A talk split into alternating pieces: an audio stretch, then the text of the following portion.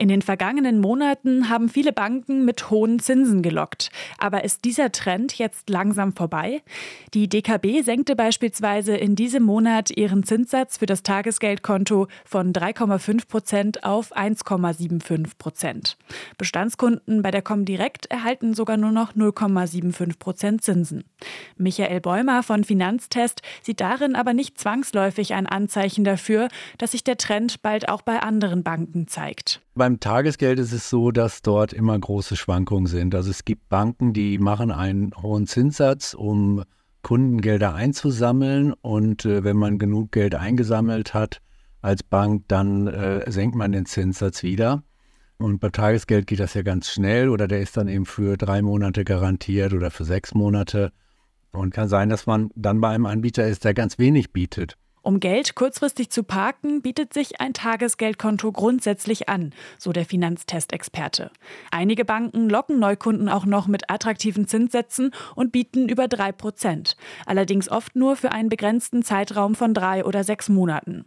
Das Konto zu wechseln lohnt sich aus Sicht von Michael Bäumer aber nur dann, wenn die Geldsumme hoch genug ist. Man muss ja immer dann rechnen, wenn ich von dem einen zum anderen springe, bringt mir ja nur die Zinsdifferenz was.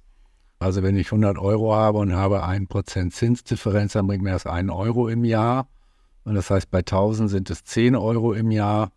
Also man muss schon irgendwie dann äh, auch Summen haben, bevor sich das wirklich lohnt, da ein, zwei Stunden Arbeit zu investieren. Für mittelfristige Anlagen, also länger als ein Jahr, könne das Festgeldkonto eine Option sein, so der Experte. Im Unterschied zum Tagesgeldkonto ist dort der Zinssatz für die festgelegte Laufzeit garantiert. Allerdings steht das angelegte Geld in dieser Zeit dann auch nicht zur Verfügung.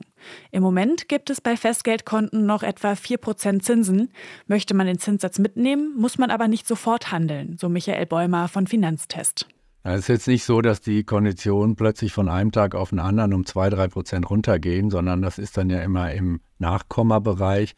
Und ähm, Hektik ist bei der Geldanlage immer ein falscher Ratgeber, denn das Wichtigste ist, dass man keine groben Fehler macht, denn das Geld, das man dann verliert, wieder aufzuholen, das ist viel, viel schwerer als jetzt irgendwie die letzten Zehntel Prozent irgendwo nicht gewonnen zu haben. Deshalb empfiehlt der Finanztestexperte, sich vorher gründlich zu informieren.